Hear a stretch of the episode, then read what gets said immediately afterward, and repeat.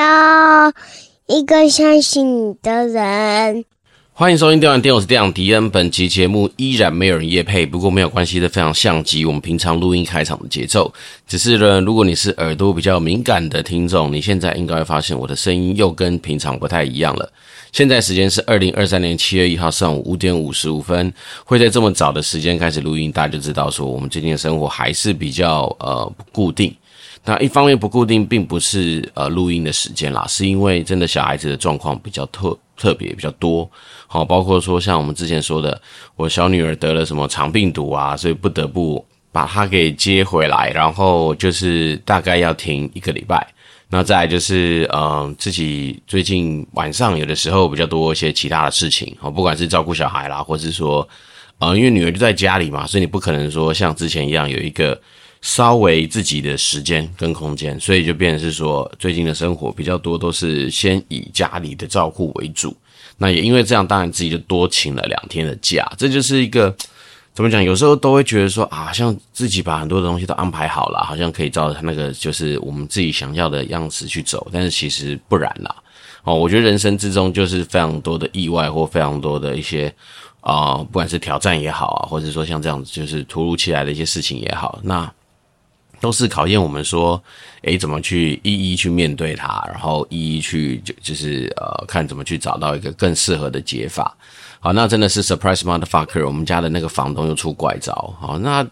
这个事情其实这样讲哈，他这一次就直接说他的房子可能就是在呃延长一年之后。他就要收回去了，然后当然收回去的理由就不是很重要了，反正他就说要给家人住，那无所谓。但是我觉得这件事情让我就觉得很讨厌，就是说我们之前大概在今年三月多吧，哦，那时候他不是突然来一个简讯说，哦，我们要再涨房租涨五千块，哎，但那这件事情其实，嗯，如果说来一个前情提要的话，应该是说这个东西在去年还是前年，去年吧。他也是说哦，他们其实租房子的习惯就是每三年，不管你是店铺、套房什么的，反正只要跟他租超过三年，每三年他就要调涨一次房租。哦，那时候我们想说，好了，每三年调涨一次好像也合理嘛。如果假设说今天物价通膨啦，假设今天就是房价一直被垫高的话，那当然每三年调涨一次无可厚非。哦，对，因为毕竟三年之内我们自己也可能会加加薪啊，可能自己的生活也会做一些调整啊，所以我觉得还好。好，但是呢，去年才刚涨完，照理说下一次应该是在三年后嘛，就没想到今年他就突然来了一个，就是简讯说一个月要涨五千，然后我们想说，呃，这有点太夸张了吧？它比例上面非非常不符合比例原则啊。那当然我们就跟他说，哎，你自己说过每三年才涨一次啊，巴拉巴拉讲一堆，然后他就开始说，哦，当然就是可能现在物价啦怎么样啦，然后包括。他自己楼下，因为我们家的房东是在这边的大地主嘛，所以我们租租的物件里面十四层楼大概可能十层楼是他们的，所以他就说哦，他楼下的一样的规格的房子，哦，他可能要租的比较贵，然后所以他觉得说，你看光是楼下都要租的租金比我高，没道理。我们今天楼上那租金还是这样子便宜，所以他想要涨。但是说讨论到之后，他就说好，那不然就这样好了，先不涨，好，那我们租约打长一点。然后看打个三年什么都好，我当然觉得 OK 啊。对我们来讲，好不容易就是未来小孩子的学区大概也觉得可以接受了，然后我们户籍大概都准备好了，等等等。就他我们当然说，如果可以三年五年，我们当然是没有问题。虽然说房租确实是比较高啦，我们一个月房租四万多块嘛，那如果它再涨上去就变五万多，所以那时候我们当然觉得说，哇靠，五万多的一个房租其实真的是还蛮吃紧的。对，所以那时候我们当然就觉得说，如果要真的要涨房租，可能就要做好其他的打算。但是他这一次呢，他也直接不演了，他就是你说，他反正呢就是要收回去了。好，简单来说就是这样子。那顶多再给你延一年。所以那时候就像突如其来的一个简讯，其实打乱我们就是正常的生活轨迹啊。因为那时候我就想说，已经安排好，想说至少再住个三年好了。那如果就按下次他要再涨房租，我们就给他涨。反正呢。这三年之间之间的努力，应该也可以让我们再去多负担一些房租，没有问题。但没想到他就是这样突如其来的一封简讯，好，也没有什么太多的讨论空间。所以呢，我们要怎么办呢？接下来就脑中就会想出很多的解决方案嘛。好，要么就是再跟他讨论看看，好，又是说，要不然就是可能要去找别的租的地方，或是就可能要买了。好，因为我自己是觉得说。嗯，本来我我个人不是一个非常希望说把自己的资金停泊在房地产上面的人啊，因为怎么说，你还是要准备一笔头期款嘛。那头期款可能你就要做到很多资金上面的调度哦。也许我就要从次级市场去杀肉啊，因为毕竟天使投资的案子，你不可能这时候去，你也没有办法质押，反正那些东西都是可能要等到时间到才会发酵。那就一定从次级市场上去杀肉。那次级市场里面。不外乎就是自己的美股、台股的持股，或是说有一些，也许是定存的一些呃资金，所以呢，代表说我可能就是在这一两年之内就会有这一大笔钱的支出，好，所以变是说你就会去思考说那怎么办啊？去怎么样去做一些自己资金上面的规划？那当然就是因为这种很突如其来的这种呃意外，就觉得很烦。对，但当然那时候其实很蛮多情绪的啦，甚至我自己在我自己个人脸书上面也有直接表达，我觉得是非常的愤怒，因为我觉得愤怒的原因并不是说你今天要收回去或怎么样，而是说我觉得你的诚信让我一直觉得很存疑。好，因为本来讲好的啊，就是诶可以打个三年的合约，可是你也没打，哦，然后一直说反正就是今年十呃十一月租约到期的时候再来进行这些续约动作，所以这时候当然也是觉得说是啦。其实合约精神有时候真的是非常重要，就是在于，就是有时候很多时候就是口说无凭嘛，哦，even 他的那个简讯有跟你说好，反正你谈好，可是一旦没有合约，他就可以是出尔反尔。那我只能说，其实在商言商啦，因为毕竟我们的那个房东本身也是建设公司的老板什么的，所以我就觉得说，当你今天可以这样子变卦的时候，我自己对这个人的诚信就不是一个非常呃，怎么讲？不是一个非常满意的一个状况，然后所以可以联动的，就是说它底下的所有操作各方面，我就会开始存比较多的一些疑问，就包括我们之前说过的，啊，我们跟一个纪念品厂商很有趣哦，就是呃，本来有机会跟他们合作哦，不过因为他的设计费实在是太高了，那我那时候就说好了，要不然这样我吞哦，该付给你的打样啦，该给给你的一些呃，也许是部分损失吧，我们大家互相来承担一下。哎，那这终于进展到现在就是。因为毕竟当时什么合约都没有嘛，然后我就说你还是要给我一些你自己跟你们厂商去，不管是呃讨论说你们的那些设设计费或什么的一些证明嘛，诶，他也提不出来，他说我们都是口头的啊，这样怎么会有东西？我就想说，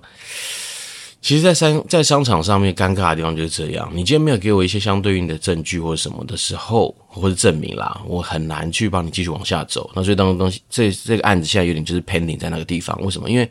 你不能只给我一张报价单啊！你不能只给我一张你自己的一个收据啊！因为我要知道说你为什么有机会去跟厂商谈到这种，大家就会说哦，我跟厂商之间是不可能去泄露我厂商是谁，不可能怎样怎样。我心想说奇怪了，那你从头到尾你都没有跟我有合约。如果说我真的就是要双手一摊，其实你真的是拿我没皮条，因为我本来就没有跟你签任何的确认的东西。那这些东西是基于是说哦，大家反正互相有一个默契，才继续往下走。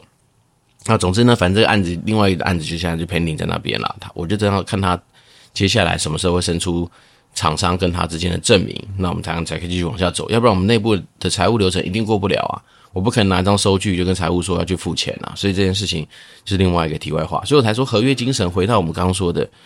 当时我觉得我自己有可能可以再重新检讨的地方，当然就是当他觉得说可以一次签三年约的时候，我应该就说啊，那我们就直接把合约改一改吧。然后，因为其实也不见得要到合约到期的时候才可以去跟动合约嘛，我们可以延长我们的租期啊，我们可以这时候就先签啊。所以我觉得很多东西其实当时候如果强硬的说好，那我们就把合约给调整改一改，不用到今年年底，那这样我觉得答案可能就会不太一样。不过总之呢，现在就是，啊，反正我们是租屋族嘛，那我们前跟大家聊过啊，租屋的好处很多啦，但是它的一个风险当然就来自于这里，就是说，呃，当房东今天不爽你。或者房东不爽他自己的某些操作的时候，他要卖房子就是要卖房子，他要收回去就是要收回去。好，诸如此类东西，就是让你自己的生活之中，呃，身为租屋族最大的风险就是这个，因为毕竟物件不是你的。当然，你可以说你租房子一定可以享受到很多好处啊，比如说，呃，台湾租金房价不比不成比例的一个情况之下，你可能可以用到一个相对不错的一个条件哦，比如说像我们自己。房租算四万多，可是我们这个房子如果买下来可能要四千万，那你怎么样去算四千万的贷款，每个月缴下去的现金流，其实怎么样也是比租房子来的重嘛，所以我们觉得租房子对我们来讲是比较划算的。也就是说，我们可能是对负担虽虽然比较多的居呃居住成本，但是相对来说，我们也享受到比较好的一个生活品质嘛，所以这都是一个取舍。那租屋当然还有一些其他好处啊，例如说你不用缴税金啊，有些东西的修缮不见得是你自己要来啊。虽然说我们的房东也蛮贱的，他就是当时什么都没付嘛。我们说过，我们那时候进来的时候，基本上他说他有做一些简易装潢，是啦，他有一些系统柜哦，除了系统柜之外，其他什么都没有啊。呃，家具、沙发、餐桌椅、冰箱、洗衣机、烘衣机、洗碗机。甚至那时候，因为他那个床箱实在是太烂了，常常睡一睡，他那床箱就会跑掉，所以我们还去买了床箱，然后床垫自己也也搞了两个，因为他之前给的床垫实在是太夸张，就那种你已经很久没看到这种弹簧床，就是你可以感受到弹簧的弹簧床，他也是敢付。然后那时候他付了一张，就是有生锈，然后边角没有修边的一个电脑椅，就是基本上就是个凶器吧。所以我们那时候就把电脑椅退掉，我们自己也准备了电脑椅，然后呃。基本上很多的衣柜啦，然后书柜都是我们自己准备的，所以变说，其实虽然他有付一些系统费，可是其实大部分的东西我们都是自己来，很多家电都是自己来啊，所以变成说家电的维修各方面当然都都要靠自己嘛，因为诸如此类的东西，那我们自己是觉得说，也许我们不到是一个呃百分之一百二十非常好的房客，因为毕竟有的时候我们诶还是会跟他要求一些，比如说像是之前说那个什么。人家瓦斯公司来建议说，那个消防管线要做一些更换啊，然后他就觉得说那个东西消消呃瓦斯公司一定都是报价报比较贵，他就不愿意负担。但我们就跟他稍微有一些讨论，然后诸如此类东西，我们也许不见得是一个非常乖乖牌的。一个房客，可是大部分的。东西，我觉得我们都还蛮配合的。比如说租金从来没有迟交过，然后我们自己还每年都会花钱请清洁公司来做大扫除，那再来是。呃，冷气该洗的没有洗啊，对，所以就是说，我们其实本来就是在维护这个物件上面，算是比较用心的房客吧。总之就是这样，但是我们房东可能不见得这样想嘛，因为毕竟有钱人跟我们想的不一样，有钱人可能想的就是怎么样再去赚更多的钱，对不对？所以他讲了这么多之后，我当然就是利用这几天的时间，有时候就是没事的时候想说，就是就是看看物件嘛，因为房子这种东西有时候有趣的地方就在于说，你永远不知道。什么时候适合自己的东西会冒出来，哦，所以只能说就要要多努力一些些，哦，比如不管是网络上的资源多看看，然后最近要开始熟悉一下这个区块的一些实价登录的一些资讯，让自己至少在呃未来去看房子的时候心中有个底。然后呢，到时候就发现说，哦，原来我们家一模一样的物件，因为我们自己租的是一个房东的地主户的物件嘛，所以它其实是。一个很有趣的十四层楼，然后每一层楼的那个格局基本上都一模一样，一层一户这样子的物件。所以我们今天看到它四楼，因为我住十一楼嘛，四楼有一个一模一样的物件，然后它的开价的那个租金，你大概就知道说为什么他想要做这样的事情，因为他早就想要说把这个东西给收回去，他可能要重新定价嘛。因为如果照我们的房租每年涨多少钱，或者每几年涨多少钱，可能好多年之后才涨到他现在想要的价位。所以干脆收回去重新租，这样是最快的。啊，但是我自己是觉得啦，有些东西也许他想的也比较乐观，因为他的租金不算低。然后在戏子这个地方，你要租到一个呃一个月五万多，可能有机会，但是你可能租出去的时间就要比较久。对，那我有时候就在想一件事情啊，他如果真的会想的话，你看啊，你每一个月你只要少一个月租不出去，你的损失就是五万多的机会成本，加上你还是要负担那些管理费嘛。那管理费假设一个月五千多块，其实原则上你就是五六万的一个损失。那你今天如果说能够顺利租掉，哪怕是你牺牲一个月租金，可能牺牲个两千块好了，那你六万去除以两千是多少？是三十个月，三十个月就两年多诶。所以就是说，你有时候真的是去想清楚一点，就是你的东西如果不好租的话，你还不如赶快低价租掉一点哦。因为也许说你会说。呃，我好像可能这这这这一两年之内，好像呃，也许没有赚到非常多。可是你要想想看，就一件事情，就是你只要损失一个月的租金，其实你还不如赶快把它租掉。那个实际上是我觉得是比较划算的。那我不知道他会不会这样想啦，当然这也会变成是一个接下来我可能会观察他那个楼下到底好不好租。如果你说放个三五个月，那我一定会存在跟他们抓窗口，甚至我就直接跟我们家房东直接摊牌。你看，你一个。物件空在那边空个三五个月，好像算三个月就好了，你就是十几二十万的损失诶。好，那你十几二十万，你如果今天顺利让人家去承租，然后呃，也许你只是牺牲一点点，一个月可能几千块，你其实还有好多年都可以把它给补回来，所以它就是一个换算的一个过程啦。所以我那时候就觉得说，其实我自己的解决方案还蛮多的，好，当然可以继续跟呃房东去周旋嘛，继续可以跟他提出不同的方案，例如说，我也可以从楼上搬到楼下，这也不是不能做的选项啊。好，但是这东西就是这样，谈判的过程，你如果准备更多的一些呃背景资讯，好，包括你所谓的底气嘛，就是如果说我今天看好别的地方，不管是买或租，我只要能够知道哪里有我的备案，诶，那当然到时候就可以做更多的比较啊。就是你要收回去给家人租，那当然是就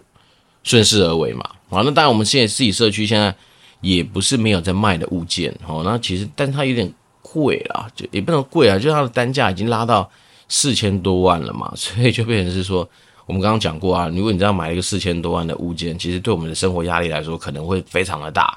哦，所以我们当然自己是希望说，也许可能会要去找到别的稍微总价再低一些的物件啦。那只是说在汐止这个地方，有时候尴尬是这样，就是我们如果说是希望我们小孩子念我们现在所准备好的学区的话，那在这个学区的范围之内的选项，好像也没有想象中的多。要不然就是说，刚好最近这时候大家没有把房子拿出来，呃，做出售嘛，所以我们当然就是只能说，诶、持续看哦。就房子这种东西，有时候真的就蛮缘蛮缘分缘分的，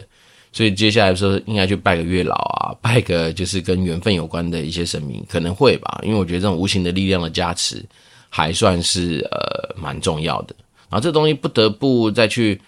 嗯。非常佩服我们之前每年都会做的事情，因为我自己每年都会去找一个命理老师帮我看一下我的流年嘛。那我那时候就把今年，因为有些东西真的今年不是一个非常顺遂的感觉，哦，包括说我们之前被呃卷入什么诈骗的案子啊，那你看像像房子好不容易觉得可以好好的住它个三五年，就没想到又被突如其来的一封简讯打乱了我们的生活节奏，哦，所以变成这些东西我都觉得说啊。似乎不是一个非常顺遂的感觉啦，所以那时候就把去年去找他看今年流年的东西拿出来看一下，然后那时候发现说，他那时候好像有提醒到说，我好像可能会搬家，我可能在今年或明年会搬家。我想说，我靠，这也太妙了吧！然后他再来是说，有可能今年也会去看买的房子哦，那大概是什么时候之后，可能比较有机会看得到啊之类的，我就觉得我。其实有时候这种东西啊，超自然力量不得不多少去相信它。那我自己是觉得说，我本来就是一个蛮尊重这种超自然力量的人啦。只是说，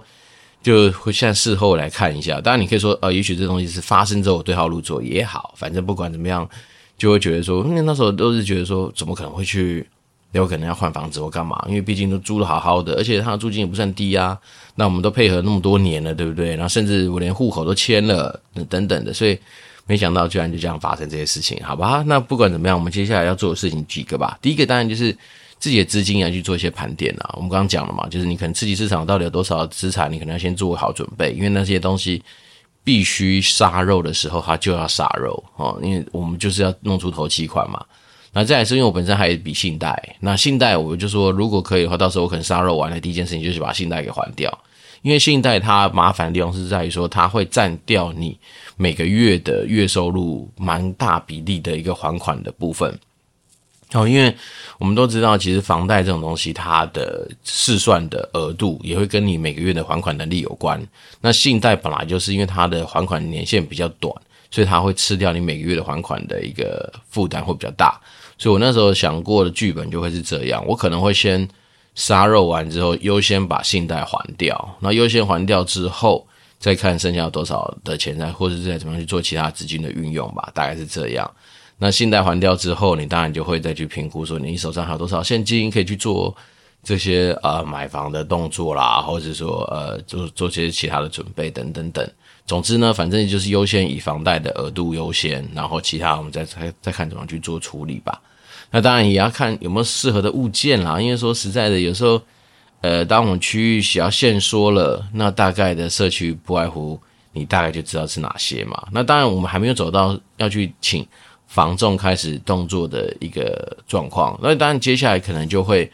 慢慢的把一些呃情况给去试出，跟房仲去做一些联系。那当然是找在地的啦，因为。有些物件可能不见得有机会会上架到网络上啊，所以这时候当然就要透过在地房仲的一些力量，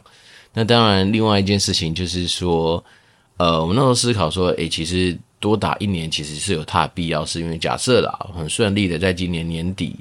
有看上房子，然后假设出手去真的出手去买了，那买了你也会有一些基本的修缮啊，你也会有一些装修的可能啊，甚至你可能要跑一些流程啊，巴拉巴拉巴拉。这样弄弄，也许就是半年一年的时间嘛。尤其是现在听说，现在好像你如果要找装潢的话，各方面的呃，不管是原原物料好，还是说什么工人，其实都不是一个非常理想的一个状况啊。不管是缺工缺料或者怎么样，这边是说，哎，这些东西都是接下来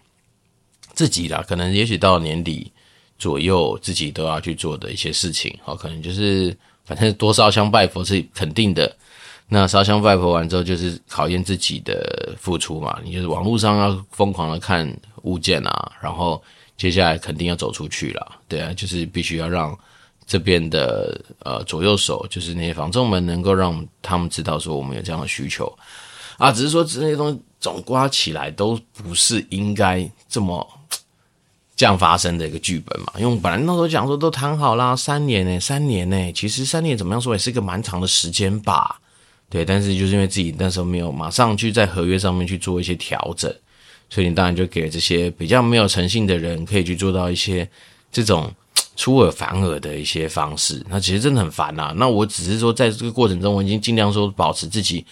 比较不要太多的情绪上面的往来，要不然照理说他那种窗口有时候给我的简讯内容，其实我蛮不爽的，因为我会觉得说。大家都是在沟通事情，大家其实，在商业上的往来，我是跟你承租的东西没错，但是我们也是一个商业行为嘛。那在商业上往来，其实诚信真的是蛮重要的。如果说你今天这样子三三不五时就来一个简讯打扰我的生活，其实我是可以喷你的，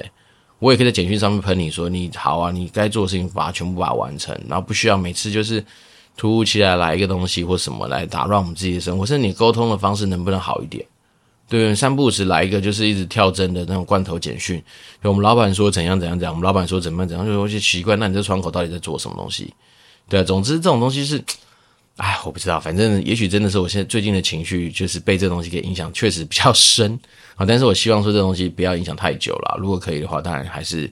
要找时间，就是要去调试它。然后我们还是要正向的去看待它。就是诶，其实呃，换个环境也不是不好啊。那再来是说，你也可以给自己更多对于生活空间想象的一个机会嘛。那只是说，当然我想到要搬家，我就觉得很头痛啊，因为两个小孩的东西不少。然后再来是，你看我们经过这么多年买了这么多的家电跟自己准备的家具。可能到时候，也许有些东西就要断舍离了啦。哦，因为有些书柜，当时候买下来，单纯是因为这个环境上面需要。然后本来你买的不是非常好材质的一些书书柜嘛，所以当然，如果到时候假设我们听众有兴趣，哦，愿意接手我们家的一些大型家具的话，到时候我们可以在呃我们的节目上释放福利给大家。那只是说，可能运费大家自己负担，或者是说你愿意来细致把它载走，那当然我觉得都没有问题。对要不然，与其让它进回收厂，不如就是找到有缘人去承承接它。那我们家至少有一些衣柜、书柜，可能会做到这些东西的处置吧，大概是这样。但是到时候会怎么样，我也不知道，因为毕竟新环境会是怎么样，我们也说不准。好，搞不好你租屋，它还是会自带家具。那如果真买屋的话，可能我们一些家具会做一些更换吧，因为毕竟沙发也很多年啦。可能就刚好利用这个机会去弄一套新的也说不定，啊，不知道，反正我总觉得弄到房子的东西就是一个非常复杂的过程。那当然你说买房子也许算是某种一劳永逸的做法也没错啦，可是因为买来自住，对，买我就我个人是觉得买来自住还算不错哈，只是说你要考量的东西就也许会更多一点点啊，所以我们只能说回到原点啦，就是还是期待。然后能够有机会就赶快看到一个好的物件，那我们就只能说，真的是就是烧香拜佛吧。这真的就多祈祷再祈祷，因为什么时候会看到什么的物件，你完全说不准。这就是一个房地产世界里面之所以让人家觉得有趣，但是又比较讨厌的地方。所以你很难有一个标准品，甚至这东西什么时候会出现，你完全不知道。呵呵，这就是一个嗯，好吧。反正呢，就是我就说嘛，其实生活之中就是充斥着这些乱七八糟的一些呃突如其来的变化，或者说这种你想都没想过的那种 surprise motherfucker 的一些呃奇怪的机遇啦。但是我们至少就是保持一个比较正向的态度去面对它，然后见招拆招嘛。那反正呢，该处理的我们就是认真去处理。那只能说大家互相集气吧。我们期望会有好的进展跟好的成果。那当然，我们说房东要不继续跟他周旋也可以啦，只是现阶段就没有把这个选项放在非常前面。但但是我觉得很多的时候啊，事情的发展总是会。不见得会完完全全照我们所想象的，所以我们就继续看下去好了。好，那这集就是没有新的听众留言，那没有关系，我们就把时间还给大家。那祝福大家有个愉快的周末。我这边是电玩店，我是电玩迪恩，我们就持续保持联络喽，拜拜。